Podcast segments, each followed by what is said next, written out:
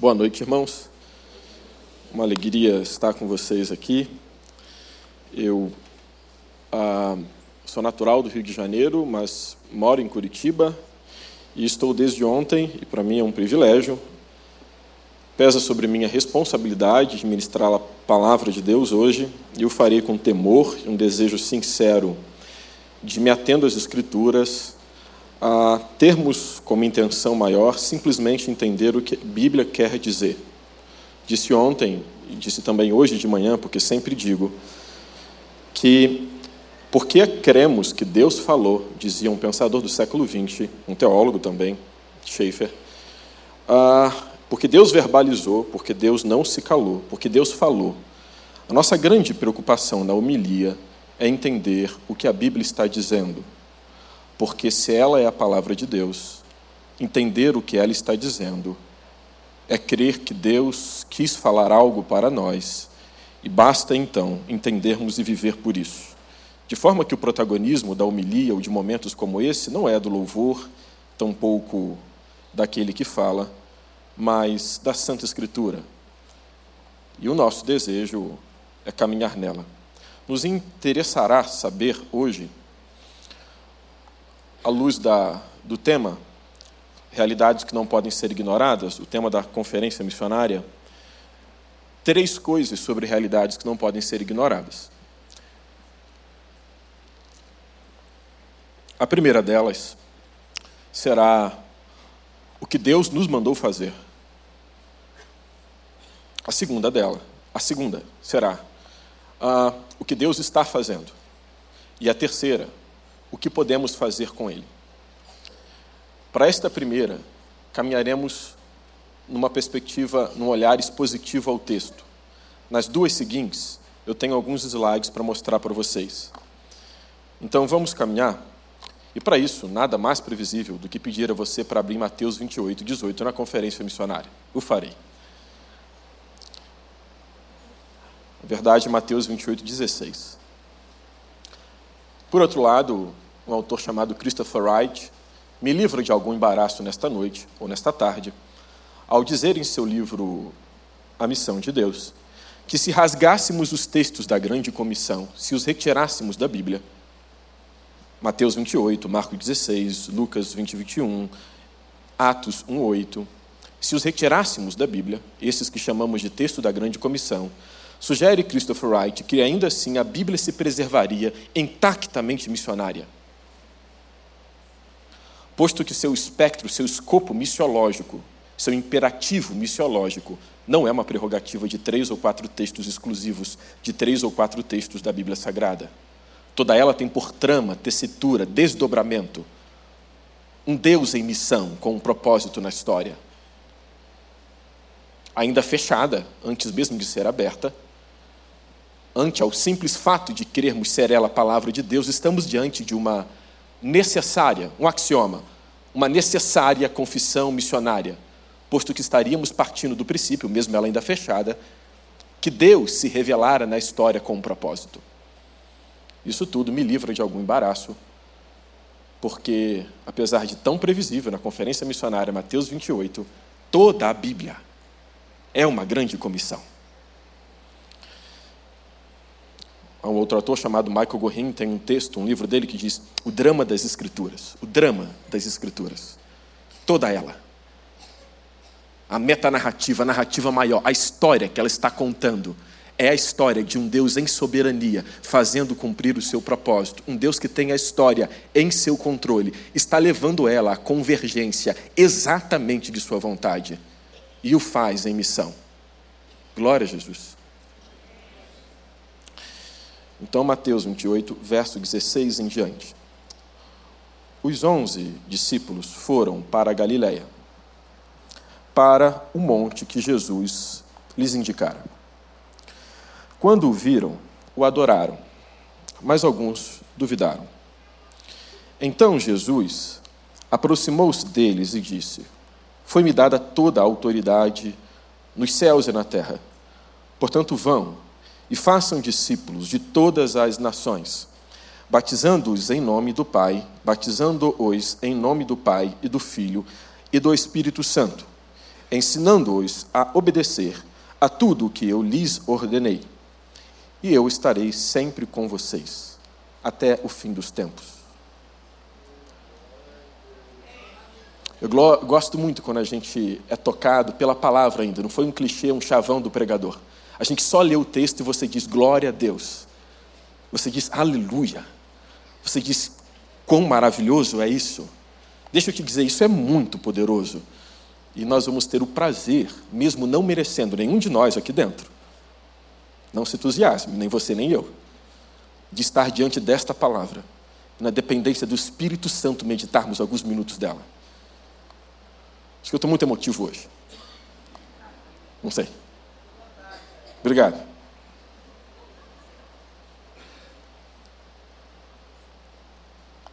Ok. Então os discípulos vão para um monte que um monte da Galileia, que Jesus havia instruído eles para que fossem. Verso 16.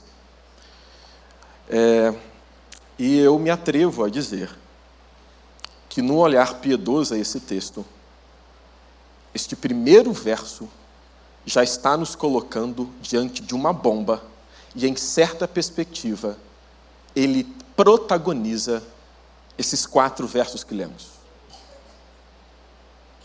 Na perspectiva histórica. Vou explicar. O que nós estamos lendo no verso 16 é o seguinte: Os onze discípulos foram para a Galiléia para o monte que Jesus lhes indicara. Me permita complementar com o 17. Quando o viram, o adoraram. Não subestime o que esses primeiros versos estão falando. Por favor, fique com a Bíblia aberta para a gente caminhar junto nisso aí. Não subestime. O que a Bíblia está nos contando é que homens que estavam desistindo de tudo, voltando a pescar, desistindo do ministério, Homens que não entenderam a morte de Jesus. Homens que não entenderam muito do que ele queria dizer. O que a Bíblia está dizendo no verso 16 e 17 é que homens que outrora estavam negando ele à beira de fogueira estão encontrando o Senhor ressurreto que vencerá a morte. E este encontro com o Senhor Jesus é a gênese desta igreja que renasce como uma fênix das cinzas, este evento Cordeiro Pascual, ressurreto do Pai, esta experiência com um túmulo vazio, com uma morte sobreposta, esta experiência é uma bomba que cai no arraial.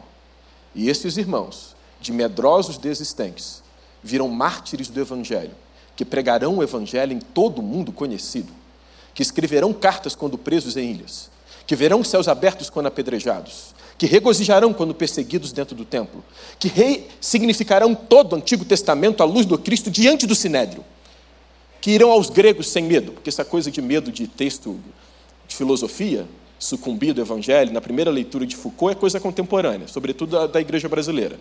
Naquela época, não. A igreja, Paulo está indo lá diante dos gregos, e diante do panteão grego está falando com muita ousadia desse Jesus, porque a filosofia não consegue responder o que a palavra responde.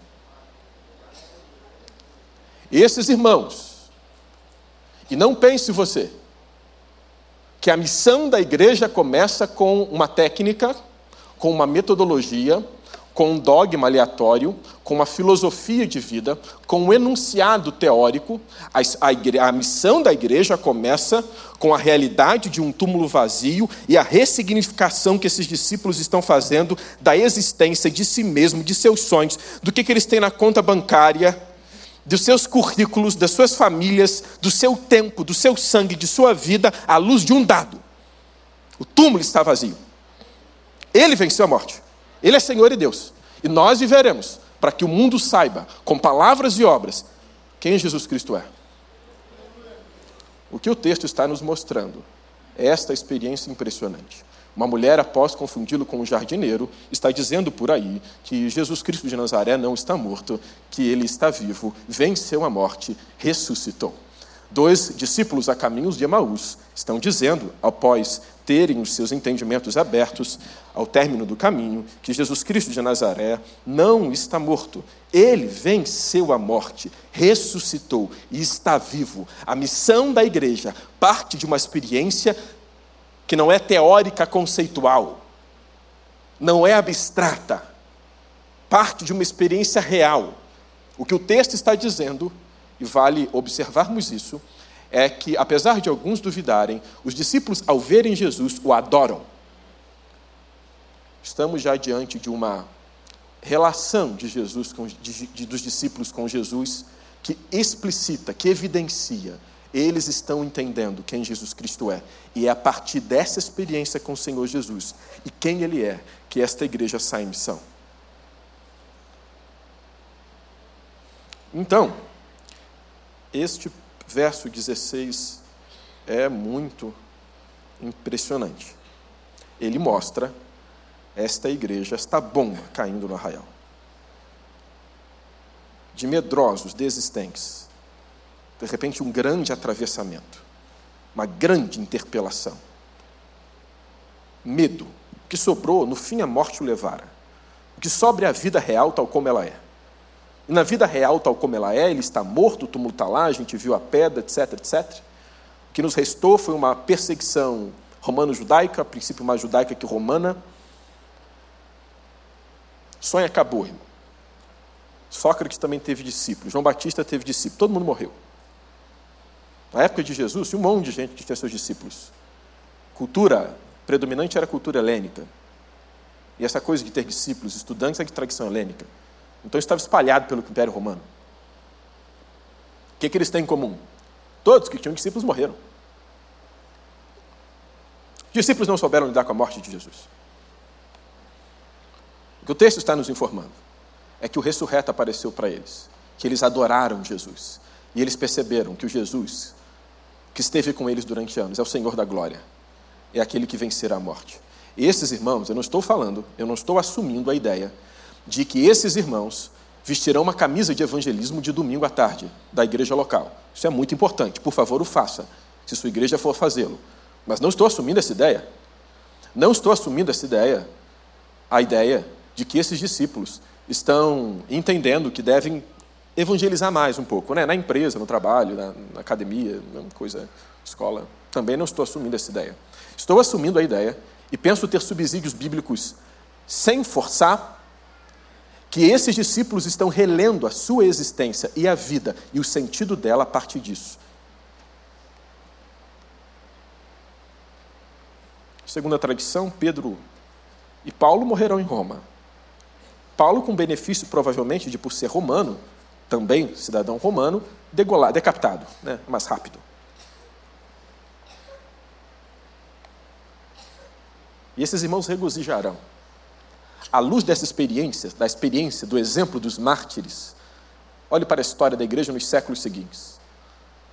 Perseguições nos primeiros dois séculos oscilando, um pouco antes da, da, da subida de Constantino ao poder, os anos que antecederam, uma perseguição absurda. Homens jogados diante de feras. Pegue a história dos mártires, leia. Os reis perguntando, negue Jesus, não.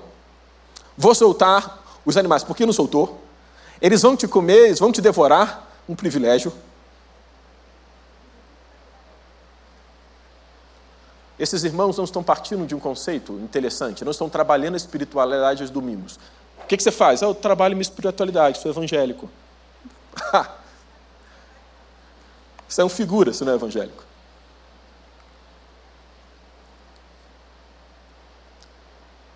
Nós não queremos dogmas, ideologia, não. Mais que isso. A nossa experiência é uma experiência com Cristo vivo. Só o Espírito Santo tem a prerrogativa de dá-la. Versículo 18. Então Jesus aproximou-se deles e disse: Foi-me dada toda a autoridade nos céus e na terra. Portanto, o ponto interessante aqui, me parece, não ser tanto o fato de Jesus estar contando para esses discípulos, ou o fato de Jesus ter toda a autoridade no céu e na terra. Irmão, isso não é o ponto tão importante. Não é o ponto tão importante, porque é o ponto óbvio isso. Ele venceu a morte. A história, a história lhe deve, ele é o protagonista dela. Ele será o nome entoado durante toda a eternidade. Não há nada que não lhe deva a vida, não há nada que não lhe deva a existência. Hebreus diz que ele é a exata expressão do ser de Deus. João diz que tudo foi feito por ele, sem ele nada do que foi feito se fez.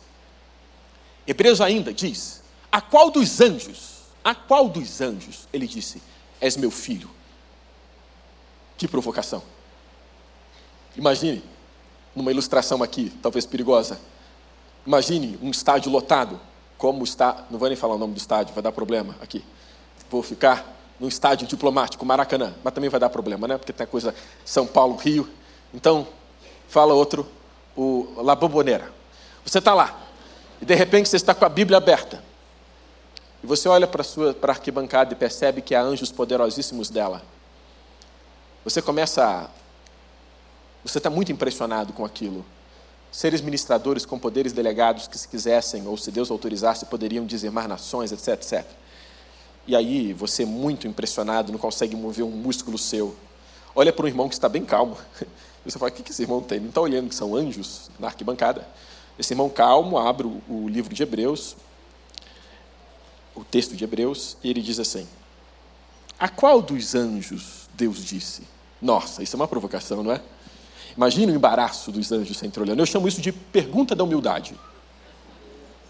Porque agora, irmão, o teu pós-doc, porque agora os nossos recursos, a nossa performance, não dá conta. A qual dos anjos? Eu penso no embaraço dos anjos sempre olhando. Talvez a correlação, a correspondência encontremos em Apocalipse 5. João é tomado de grande pavor. A pergunta que ressoa também é a pergunta da humildade. Quem é digno de abrir o livro e desatar os seus selos? É um silêncio danado. Todos se entreolhando e todos têm algo em comum. Ninguém é digno de olhar para o trono. A indignidade é de contemplação.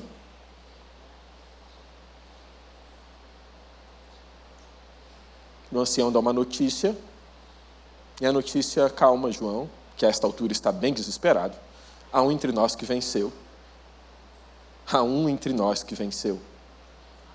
Ele é digno de abrir o livro e desatar os seus selos. João vê um cordeiro, como havendo do morto, que vai ao trono, denuncia-se compartilhar da mesma natureza daquele que está no trono, porque com uma autoridade que estarrece todos que estão lá no céu, toma um livro de sua mão desata os seus selos, e a ele os quatro anciãos, e os 24 anciãos, os quatro seres viventes, e os anjos todos se prostram e cantam uma sua voz. Aqui a honra, a glória, a força, o poder e a sabedoria. Não é muito impressionante que ele tenha dito: toda a autoridade me foi dada. Por quê? Porque foi dada.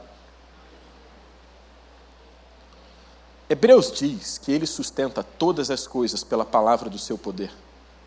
Todas as coisas pela palavra do seu poder. O sacrifício dele é conhecido antes da fundação do mundo. A Nova Jerusalém não vai ter sol, sabe por quê? Pergunta assim, fala assim por mim, por quê? Não vou fazer mais, tá? Que eu não gosto disso também. O pregador fica mandando falar. É o que eu até não faço mais. Por quê? Por quê? Deixa eu te falar agora. Por quê? Porque ele é o sol da Nova Jerusalém. Deus está levando a história a um encontro com os méritos daquele que a reconciliou. Ele será a dança dançada, a música cantada, a poesia recitada, o assunto das esquinas. É dele, é dele. Então não me impressiona que ele o tenha falado para os discípulos: toda a autoridade me foi dada, porque foi mesmo. Salmo 2, na leitura inclusive de Hebreus, que Hebreus cita o Salmo 2 de maneira muito interessante, diz que Yahvé diz a, esse, a ele, Yahvé e ele é descrito no Salmo 2 como aquele que reina no Monte Santo Sião. Vai ser o assunto da, das 19, mas aí, não, se você quiser ficar. Ele reina no Monte Santo Sião. E a ele Yahvé diz: Pede-me, eu te darei as nações por herança, os confins da terra por tua possessão. A premissa implícita do texto é: a Yahvé pertence às nações. O texto começa mostrando o grau de rebelião delas, os três primeiros versos. Mas ele reina no santo monte Sião, e Yahvé diz a ele: Pede-me, eu te darei as nações por herança, os confins da terra por tua possessão. Mateus 28, 18, volto, verso 8: Pede-me, eu te darei as nações por herança, os confins da terra por tua possessão. Agora eu vou para Mateus 28, versículo 18. O que, que ele está falando para os discípulos? É, foi, perdão, foi me dada toda a autoridade. Você ainda não entendeu? Salmo 2, 8. Pegue-me, eu te darei as nações por herança e os confins da terra por tua possessão. Mateus 28, 18, ele está contando para os discípulos: Foi-me dada toda a autoridade no céu e na terra. Então, não é muito impressionante que ele fale isso. Então, Israel, o que é impressionante nesse texto? O impressionante neste texto é que em seguida ele usa uma conjunção conclusiva.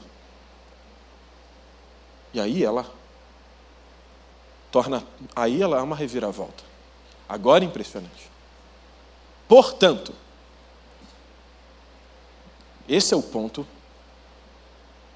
que ele tem todo o poder e toda a autoridade, irmão, deixa eu voltar a falar mais algumas coisas dele, que tá bom, não tá? Falar as coisas dele, a gente vê como ele é, que ele é lindo. Ele é o centro disso aqui, irmãos. Os elogios são dele, ele é a honra, a glória, ele é o centro do culto público. Eu ia dizer que todo joelho se dobrará a ele, toda língua confessará que ele é Senhor. E ia dizer também que o nome dele será exaltado sobre todo nome, no céu, na terra e debaixo da terra. Então, é óbvio. Mas o ponto inesperado é a conjunção conclusiva. Pense nela. Portanto, e de fazer discípulos. Agora estamos diante de algo interessante. Que algo interessante? Esses que vão, a saber, a igreja, vão porque é dada toda a autoridade no céu e na terra para ele. Ou seja, o que está óbvio no texto é que a missão nossa, da igreja dos discípulos. É uma missão que parte desta prerrogativa dele de ter toda a autoridade no céu e na terra. O que significa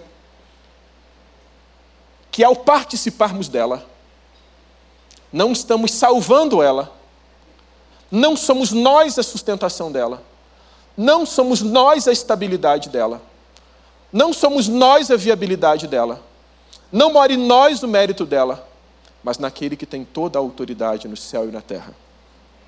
Está óbvio que Jesus está enviando pecadores contingentes, limitados, incapazes por si mesmo, mas ele usa portanto. E porque ele usa portanto, nós precisamos ressignificar a nossa missão. Porque a nossa missão não deve ser compreendida, falei ontem para os jovens, como uma ajudinha a Deus.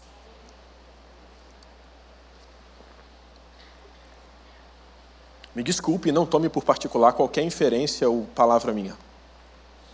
Mas preciso ser um pouco direto. O que quero dizer é que Deus não precisa de você. A priori, não. E que pensar o oposto seria tão profano quanto qualquer outra coisa que você possa pensar. Seria um lapso, um momento de devaneio seu, achar que por um milésimo de segundo a trindade precisara dos teus recursos a Trindade precisara de algum esforço seu para testemunhar Jesus no ambiente de trabalho. Vencer o bullying, o medo da crítica.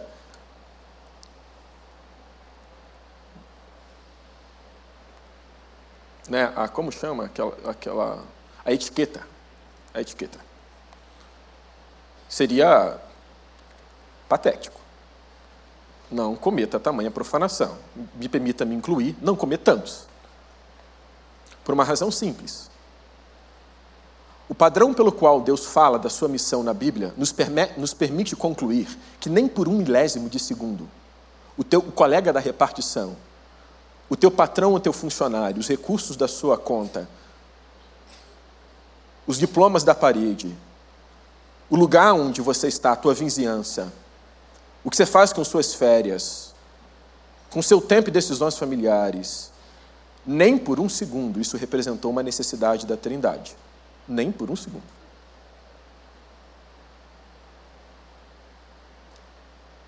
Isso representou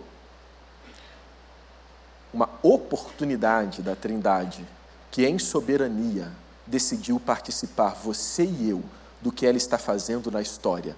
Toda a autoridade é, é dele. Portanto, ide. Vá, porque todo o mérito é meu. Então, quando você olha para o seu colega da repartição, sabe o que você está vendo? Não é ajudinha Trindade. Irmão, o que você está vendo é o privilégio, como disse o irmão Fagner no vídeo que passou, de participarmos da agenda de Deus naquele lugar ou onde Deus nos enviar. E o que você está vendo também é a única possibilidade de realização da sua vida, na e para a missão de Deus. Logo, é muito interessante, irmãos, este portanto, porque ele nos coloca na humildade que os avivamentos começam, que os despertamentos começam, é aquela humildade do Senhor, o que eu tenho é só isso. O que só isso que você tem, pode à luz de umas pessoas ser muita coisa, para Deus não é nada, então é só isso, mas use para a sua glória. Eu quero testemunhar o Senhor onde eu pisar. Eu quero fazer discípulos porque o Senhor disse que era fazer. Eu quero me realizar plenamente e eu sei que eu só me realizo plenamente na dinâmica de participar do que o Senhor está fazendo. Eu cito frequentemente o que Ronaldo Lidório diz. Ele diz que Nínive não precisava de Jonas. Jonas é que precisava de Nínive. E Ronaldo, para variar, acerta esse irmão, né, pastor? Acerta porque, é, de fato, se você me perguntasse o que seria de Nínive sem Jonas, eu mesmo te respondo: seria Nínive. Seria o que a Trindade quisesse, irmão. A Trindade quisesse, as mulas falariam, as pedras camariam. Me permita anacronismo: Gideão ia para lá e pregaria, olho todo complexado, você acha que foi Jonas que fez aquilo que acontecera em Nínive?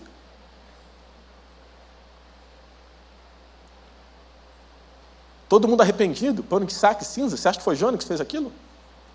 Irmão, Jonas é o problemático do texto. Jonas é o antagonista da história. Todo mundo é bonzinho naquele livro, irmãos. Os rapazes do barco temem a Deus.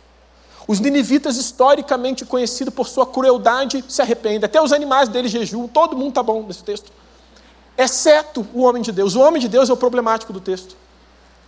Óbvio, por razões óbvias, não posso inferir que Deus precisara do, do, do profeta para fazer o seu projeto Nínive 2.0 acontecer. Seria ok. Mas o contrário, o contrário é verdade. Pergunta seria, não o que seria de Nínive, mas o que seria do profeta em Tarsis? Essa é a pergunta. A pergunta não é o que vai ser da missão sem nós, sem nosso investimento, nossa dedicação, nosso esforço. A pergunta não é essa. A missão será o que Deus disse, João viu. Não dá para rasgar mais.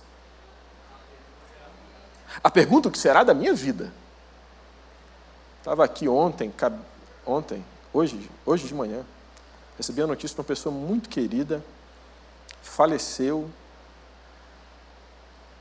Uma pessoa, sabe, muito querida, não sabia que já estava com um estado avançado de câncer.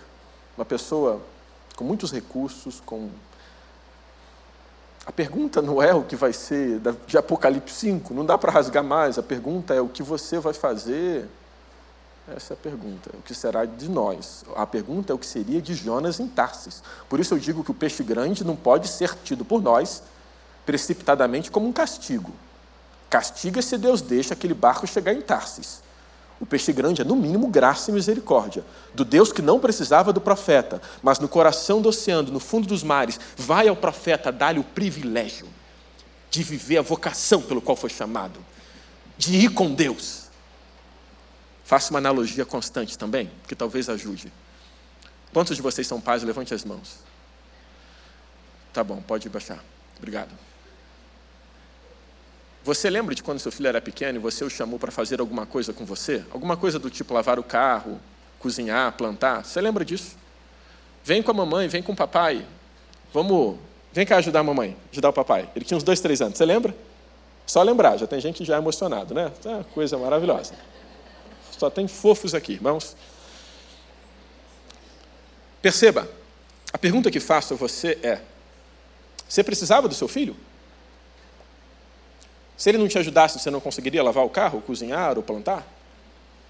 Precisava? Precisava? Ele até te atrapalhou, fala a verdade. Você queria, irmão, lavar o carro. O garoto lavou, foi, irmão, lavou. Lavou, ele lavou, foi ônibus passando na rua, era só lavar o carro. Ele mergulhou no balde, ele tomou sabão em pó, você tomou, você não sabia que escorregou, bateu a cabeça gritando, mãe, lavou. Planta que não era para lavar com sabão em pó. Ficou uma coisa maravilhosa. Se era para plantar, ele se plantou, as perninhas para cima, plantado no negócio. Era para cozinhar, mudou a cor da Era só. Você imagina a cozinha, interditou a cozinha, ninguém entra. O que você queria não é resolver uma necessidade sua. O que você queria chegar no fim do dia, me corrija se eu estiver errado, e dizer para dizer assim, está ficando um rapazinho ou uma mocinha, fala para a mamãe, fala para o papai, ajudou a mamãe ou o papai, né, a, a, lavar o carro, aí fica todo posudo, né, tipo assim, desculpe, eu lavei o carro, né, do meu pai, né, dois anos, três anos, lavou o carro que Está ficando uma mocinha, ajudou a mamãe a cozinhar, o papai a cozinhar. Aí fica, nossa, cozinhei, ó. É, fez uma, um, um, um peixe assado, né? Me permita te dizer uma coisa: o ponto não é o carro lavado, porque o carro será lavado. João viu o carro sendo lavado. João viu em Gênesis 12, Deus promete que resolverá o problema das nações com uma bênção que alcançará todas elas. E para que essa bênção exista, ele cria um povo. A partir de Gênesis 12, existe um povo chamado Israel. E essa história vai até Apocalipse. No meio disso, nós descobrimos que esta bênção é o próprio Evangelho, é o próprio Cristo. Gálatas nos explicou. É a bênção do Cristo para todos os povos. Em Mateus 28, o texto que lemos, Deus está falando para a sua igreja e para todos os povos. Em Apocalipse 22, João viu, as nações estão curadas. O ponto não é o carro lavado, o ponto é lavar o carro com Deus. O ponto é se nós vamos ou não lavar o carro com Deus, com as nossas vidas, vocações, decisões familiares, currículos, é, viagens, o que fazemos na nossa vizinhança, o que nós fazemos com a nossa parentela, o que nós fazemos com desafios como o desafio de missões. Éramos para estar com temor, pastor. Éramos para todos nós estarmos com muito temor, porque estamos diante de sete mil povos ainda não alcançados. E quando falo nós, não é esta igreja apenas, é para o mundo alcançado, era para estar com muito temor. Temor porque, irmão, se você está indo para Tarso e você descobre que não tem peixe grande, que não tem navio, mar, mar, alvoroço no mar, não tem nada, e Deus já resolveu o problema sem você em Nínive, tema, irmão. O ponto é se nós vamos lavar o carro com Deus e participar do que Ele está fazendo. Esse é o privilégio maravilhoso de participar da missão dele. Então, este, portanto, essa conjunção conclusiva, ela muito nos impressiona e evidencia que a viabilidade e sustentação desta missão mora no próprio Deus. A nossa participação não se dá por um Deus necessitado, como aqui o texto mostra, mas um Deus que tem toda a autoridade no céu e na terra, prerrogativa de fazer qualquer coisa, mas nos privilegia com a oportunidade de viver para lavar o carro com Ele para cozinhar com ele. Que coisa maravilhosa. Verso 19. Portanto, vão. E aí estamos diante de um problema. A pergunta, o problema é o seguinte: este vão, ou id, tá? representa um comando Sei que talvez haja militares aqui, pessoas do meio corporativo. Você entende o que é uma ordem, o que é uma, né, uma decisão, uma deliberação? Hum? Pessoa do meio jurídico, uma sentença. Né? E a pergunta que faço é: quando Jesus diz para a sua igreja, vão, é um comando real? Porque eu comecei falando que nos basta entender o que o texto quer dizer. Lembra que eu citei chefe? Eu quis dizer que Deus falou na história. O que nós estamos interessados não é em performances. Estamos interessados em entender o que a Bíblia quer dizer e viver por isso. Amém?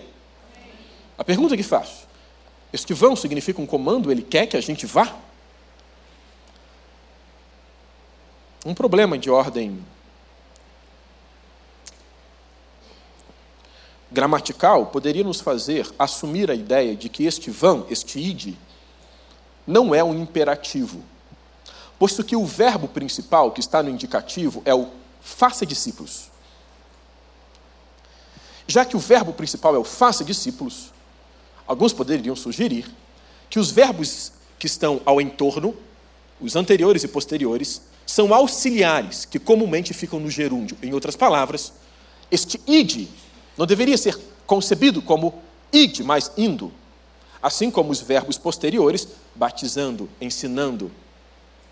Lembra do texto? Aqui, ó.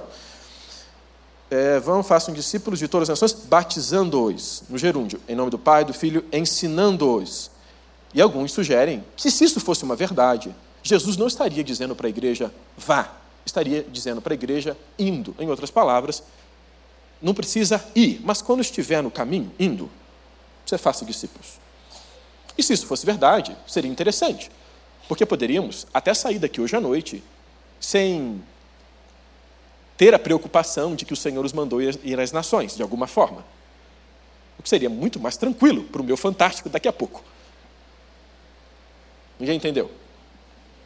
Entenderam? Entenderam? Lógico. Imagina, você vê um fantástico Desculpa, está sendo transmitido, né? Não é nem para falar essas coisas. É até polêmico, né?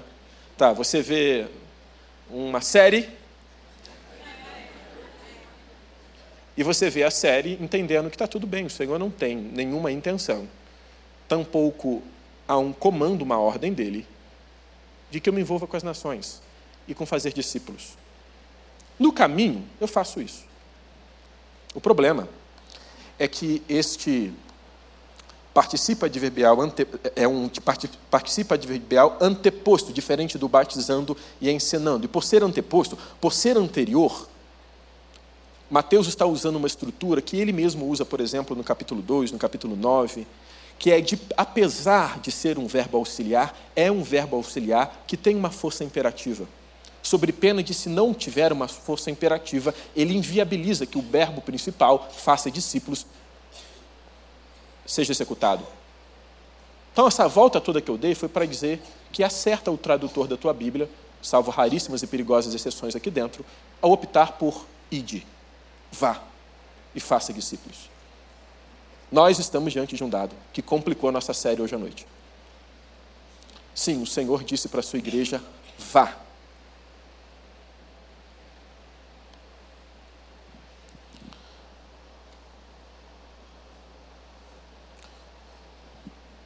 Agora vamos para o verbo principal. Mas não fica assim. Porque ficou uma coisa estranha aqui. Eu percebi o clima. Mas não fica assim. Essa resistência ao vai é antiga. Antes da queda, Jesus estava dizendo para o homem: espalhe-se, multiplique-se. Me parece haver uma relação entre o homem se espalhar por toda a criação e ele ser adorado. E o que o homem faz é o oposto disso logo após a queda. Caim sua parte depois de matar Abel. Novamente, nós vemos um, um movimento de resistência. Porque vem a sentença do dilúvio. E o que, que Deus precisa fazer e ordenar para o homem novamente, no dilúvio, após o dilúvio? Espalhem-se. Mas aí a gente acaba em qual texto? Quem sugeriria? Babel? Eu ouvi isso. E novamente o homem ali, a resistência é antiga. O que, que Deus faz? Ih, irmãos, espalha. Então fica tranquilo. A resistência ao ID é antiga. Nós poderíamos nos desdobrar mais, tá? Poderíamos percorrer lá Império Romano, Império Sacro Romano, e nós vamos chegar muita coisa boa, nós vamos ver a resistência constante. Então não se preocupe. Não se preocupe. A resistência é antiga ao ID. Mas ainda assim o carro será lavado. Tínhamos 17 mil povos sem acesso ao Evangelho, pastor Samuel, o senhor sabe muito bem. Agora temos menos de 7 mil. Tem que até correr para te mostrar o que Deus está fazendo. O, voltando, agora a gente está no né, vão, façam discípulos. Chegamos no verbo principal. O que, que esse verbo principal mostra para nós? Mostra para nós que o Senhor espera de mim e de você que vivamos. Este é o comando, isso não é 30, não existem vários comandos. Esse é o propósito dele para nossas vidas. Vão e façam discípulos. Óbvio que a pertinência agora é o que é fazer discípulos. Posto que se ele nos deu um comando, fazer discípulo é o nosso objeto de trabalho. Então é interessante entendermos o que é fazer discípulos. E sempre que a gente tenta lidar com a Bíblia Sagrada, não adianta pegar um dicionário, às vezes a gente vê muita gente fazendo isso, né? O que, é que significa discipulado? Aí pega o Aurélio. Irmão, você tem que entender o que era discipulado na época. Para você entender na época, você busca um equivalente possível na tua época, mas não tem como você aplicar. E para isso eu uso uma, uh, o que Bonhoeffer fala em um dos seus livros, Discipulado, é, tentando investigar o sentido de discipulado naquela época, o que a gente quer entender, o que, que Jesus queria dizer. E muito possivelmente o que concluímos é que quando ele disse para mim, para você, vão, três sentidos pelo menos existiu. O primeiro é um chamado à obediência. O discipulado é um chamado à obediência. Isso não é uma prerrogativa não só da cultura judaica, mas de um modo geral, aquele que segue o seu mestre, aquele que é estudante, o seguidor do seu mestre, é alguém que se, que, que se submete às ideias, aos valores, aos princípios, à lógica, ou pelo menos a, a, a enfim, a, visão do seu mestre. Portanto, é um chamado à obediência. Ele se submete, ele segue. Na época de Jesus. O segundo é um aprendizado contínuo. Ou seja, nós estamos diante de uma formatura de um ano, concluiu, acabou. Não, é um aprendizado contínuo. Você segue, você caminha com. Né? É, a gente tem exemplos é, muito interessantes a, a, a mais, né, não só dentro do contexto judaico, mas no contexto judaico isso é uma realidade. Então, quando Jesus disse isso, provavelmente os discípulos entenderam essa ideia. E, por último, havia uma ideia de multiplicação. Ou seja, aquele que é discípulo, em algum momento, ele parece é, ser capaz de fazer outros ele, ele, ele, ele é capaz de fazer as ideias do seu mestre ser conhecidas. Então, isso já era muito comum, a ideia de multiplicação. Inclusive, uma questão missiológica é muito importante entender essa ideia de multiplicação aqui. Mas volto, então, esta é a ideia do que Jesus quer para mim e para você. Ela envolve um chamado à obediência, aprendizado contínuo e multiplicação. Isso é fazer discípulos. Por último,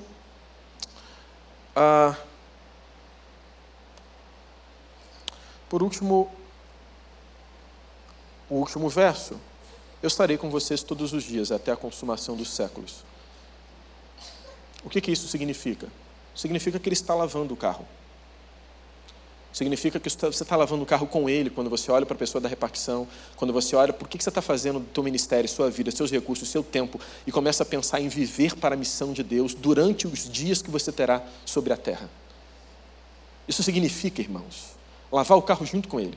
Quando ele diz estarei convosco todos os dias pelos séculos dos séculos, não pense que é novo também, que isso é antigo. Também é antigo. Em Mateus, em Gênesis 12, ele disse para Abraão: sai, larga e vá. Ali começa.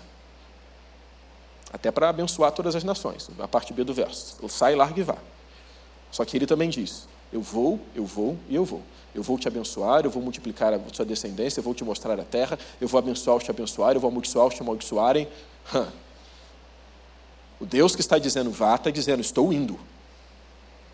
O Deus que está dizendo vá, está dizendo vou também. Basta dizer que Lucas faz uma, um complemento muito interessante do Evangelho de Lucas aqui, porque Lucas diz assim: aqui ele está no monte né, da Galileia, dizendo toda a autoridade é dele, não é? Aí Lucas nos avisa que lá em, lá em Atos, eu, eu, eu assumo, presumo ser ele o autor, Lá em Atos, no capítulo 1, ele diz assim: Mas não vá para Jerusalém, porque eu vou dar autoridade para vocês. E eu vou revestir vocês para vocês viverem para isso. Todos os dias, até a consumação dos séculos. Eu só tenho cinco minutos. E eu vou tentar correr aqui, se puderem pôr os slides, para mostrar algumas coisas que Deus está fazendo no mundo.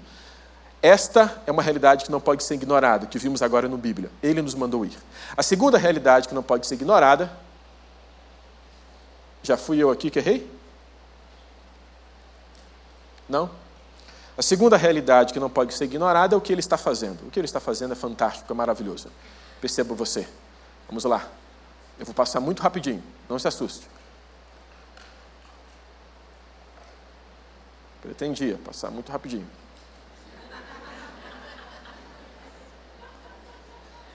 A parte que vocês mais riram da pregação foi essa minha aqui. Vocês são muito legais. Opa, vamos lá. Fui eu ou foi você? Fui, fui eu, irmão? Então tá. Então, olha só. Ano 100 depois de Cristo, um cristão para cada 360 pessoas no mundo. Meu irmão, passa para mim. Ano, é, e bem rapidinho, um, é, ano 1000 depois de Cristo, um cristão para cada 270. 1900, um cristão para cada 40. 1980, um cristão para cada 15.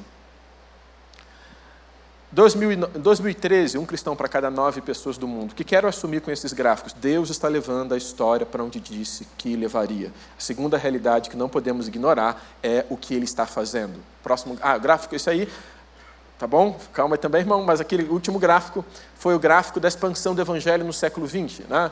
Eu disse ontem que quando no auge do entusiasmo moderno, alguns filósofos estavam sugerindo no século XIX que Deus seria uma ideia incomportável para a contemporaneidade, afinal Deus está morto, seria uma ideia.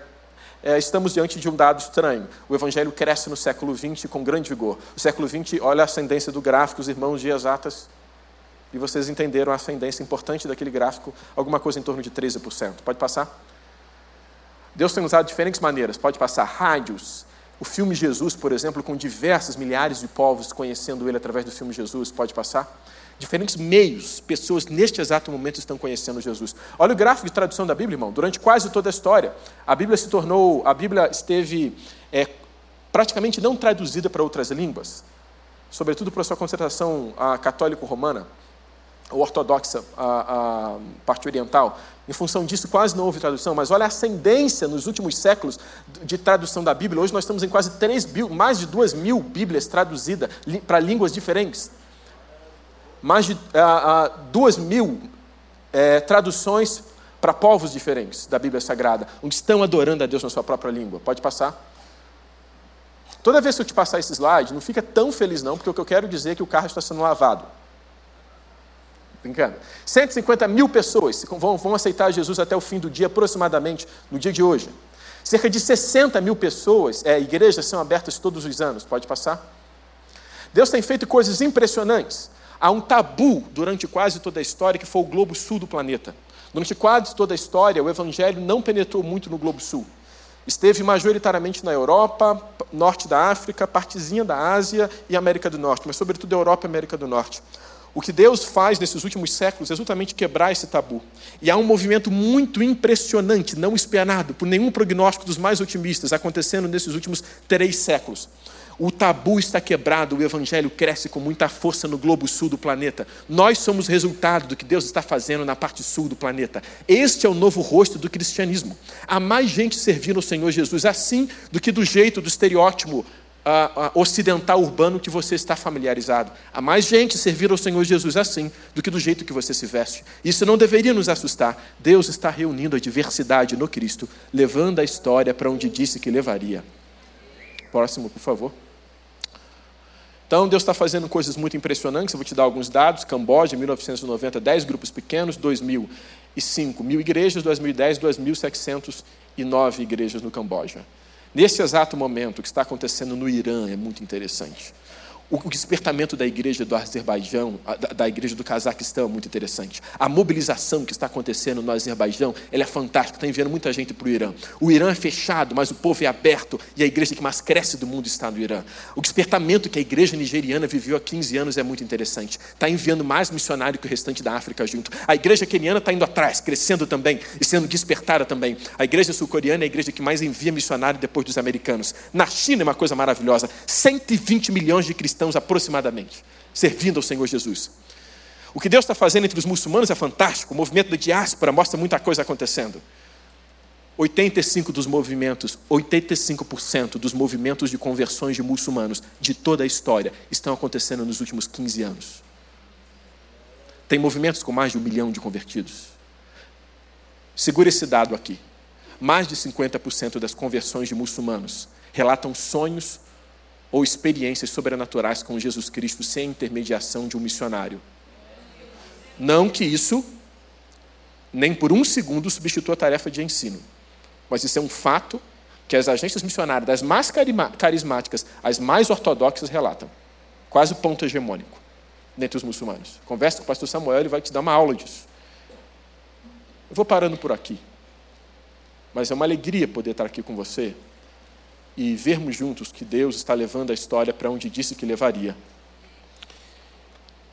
E ver o quanto viver para a missão de Deus, apesar de não ser uma ajudinha para a Trindade, é um privilégio e maior e única possibilidade de realização de nossas vidas. Amém? Glória a Jesus. Muito obrigado, irmãos. Glória a Jesus.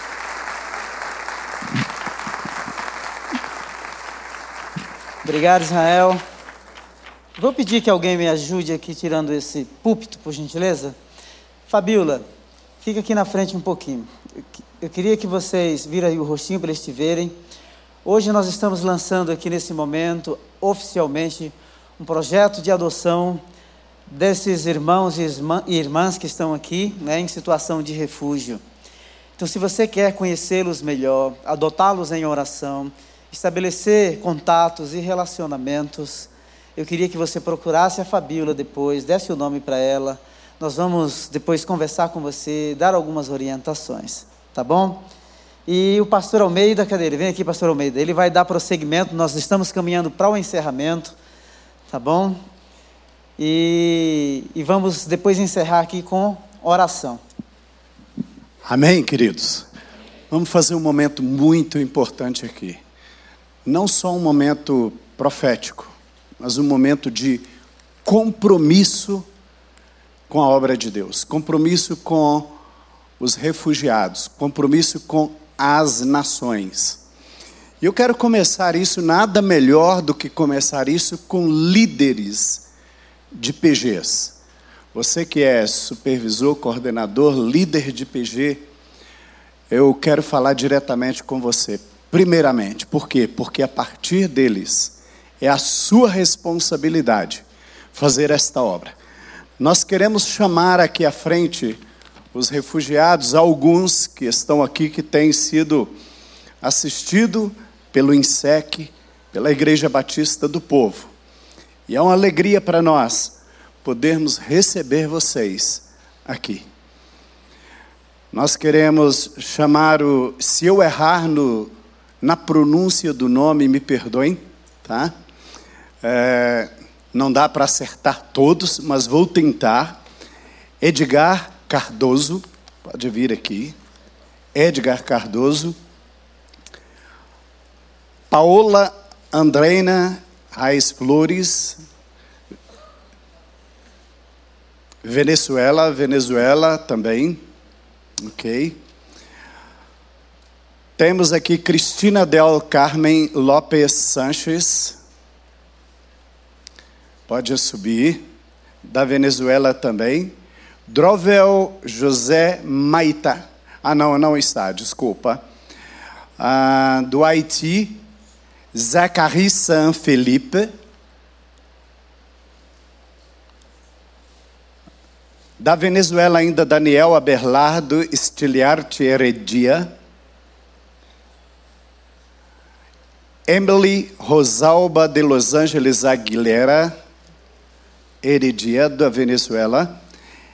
Ainda da Venezuela, Exley Alexander Aguilera Heredia.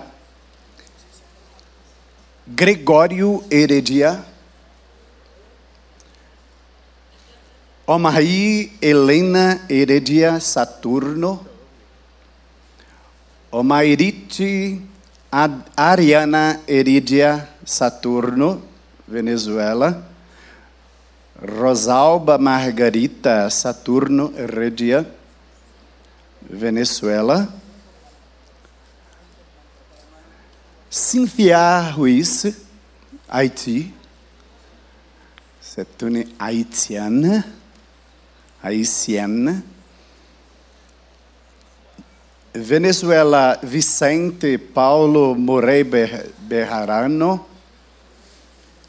Síria, Naghan Kalaili. Flor Haddad, Shadi Awadi. Síria. Venezuela, Pedro José Medina Lopes. Haiti, Erlenice Melius. Herbice Melius.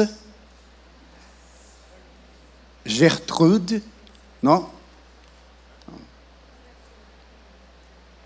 Esse. Ok. Nós vamos fazer o seguinte: líderes de PGs que estão aqui, coordenadores, supervisores, levantem coisa rápida, né? Vamos ser bem espertos. Vocês virão aqui à frente. A partir da sua decisão, vocês estarão adotando esses países para intercessão e para apoio. Quantos nós temos aqui? Levante pode vir aqui e se localizar na frente de um desses, que você vai tomar a bandeira da mão deles, assumindo a responsabilidade. Ou seja, eles vão entregar a vocês. E esperem, podem ficar só junto aí com eles, podem subir, jogo rápido líder de PG tem que fazer coisa muito rápida, né? Então, temos que ser ágeis. Amém. Agora, você, querido, nós queremos uma pessoa para cada um desses que estão aqui, que você vai assumir em oração, em apoio, e você vai procurar a Fabiola com a equipe do INSEC para saber as informações daquilo que você pode cooperar. Qual é a forma mais eficiente de você cooperar com estas nações, com estas pessoas que estão aqui? Mas você deve fazer isso consciente diante de Deus. Pastor, eu vou ter que levar essa pessoa, essa família para morar comigo. Não necessariamente. Mas você vai adotar no coração. Você vai adotar de alma. Então eu vou dar um minuto. E como foi nos ensinado, um privilégio você não está fazendo favor nenhum para Deus e muito menos para Ele, mas é um privilégio. É um privilégio de você fazer isso. E eu estou assumindo um compromisso com o Shadi. Eu e minha família. Margarete e Milana.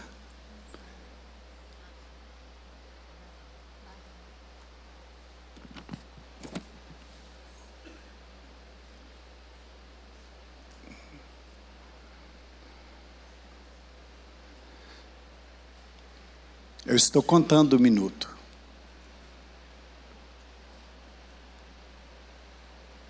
É a sua chance de vir aqui à frente e assumir.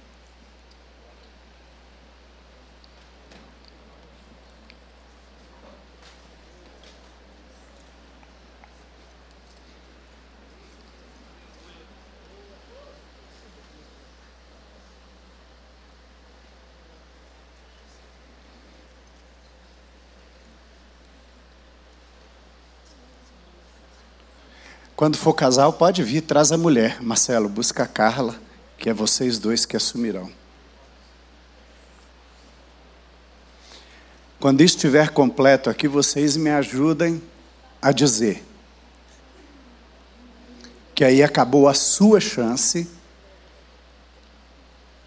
de se oferecer, de ser abençoado. A minha filha Milana Alguns aqui sabem que nós já tivemos na África, em República da Guiné, Conakry, mas depois eu fui fazer um trabalho no Camboja, ajudando o Timothée Paton e toda a equipe da UEC. E ela, na época, ela tinha uma média de sete para oito anos, seis anos. E ela assumiu um compromisso com uma criança que estava no orfanato. E ela mantém esse compromisso diante de Deus e com ela. Tem alguém que está sem alguém? Alguém que está sem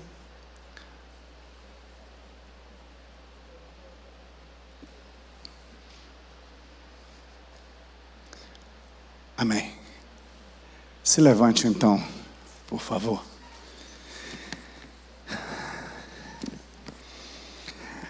Você vai começar a orar dando suporte então. Não, não pense você que você vai sair por aquelas portas sem uma responsabilidade, além da que foi nos deixada pelo nosso querido Israel. Como você não está assumindo uma pessoa aqui, você vai assumir um desses irmãos aqui em oração. Para que Deus o ajude, para que Deus o sustente, para que Deus abençoe o pastor Jair com a Silene, onde estão ali, que estão assumindo quem? Então estenda a sua mão agora e comece a orar. Abra sua boca e comece a ministrar sobre estas pessoas. Oh, Pai, nós queremos nesta tarde, Deus,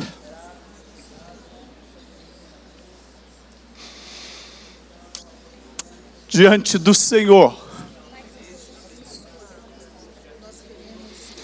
Pai, que privilégio nós estamos tendo como igreja, como nação que o Senhor está trazendo as nações ao nosso país, à nossa cidade, para que possamos alcançá-los. Deus, nesta tarde é com muito temor,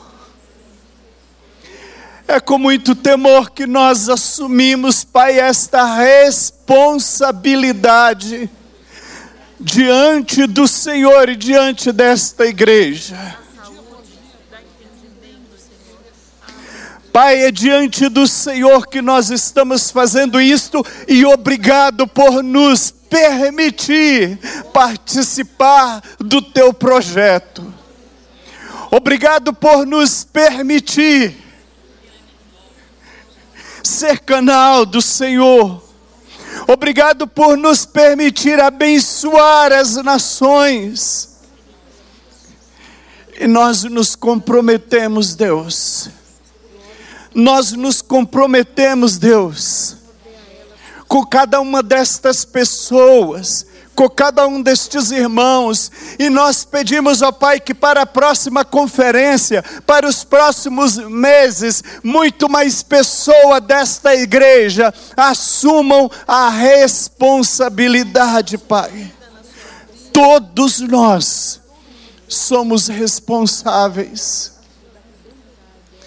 Deus, pedimos o sustento do Senhor, pedimos a graça do Senhor sobre cada um destes que estão aqui.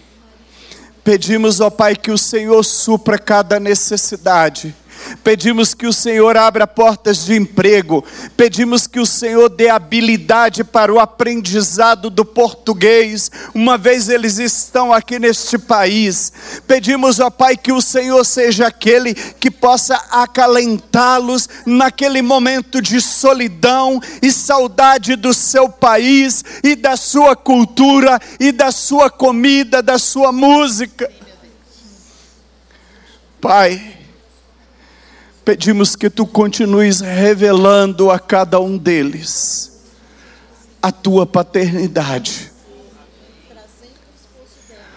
Deus, nós exaltamos ao Senhor, nós te louvamos pelo privilégio que o Senhor está nos dando como igreja do Senhor.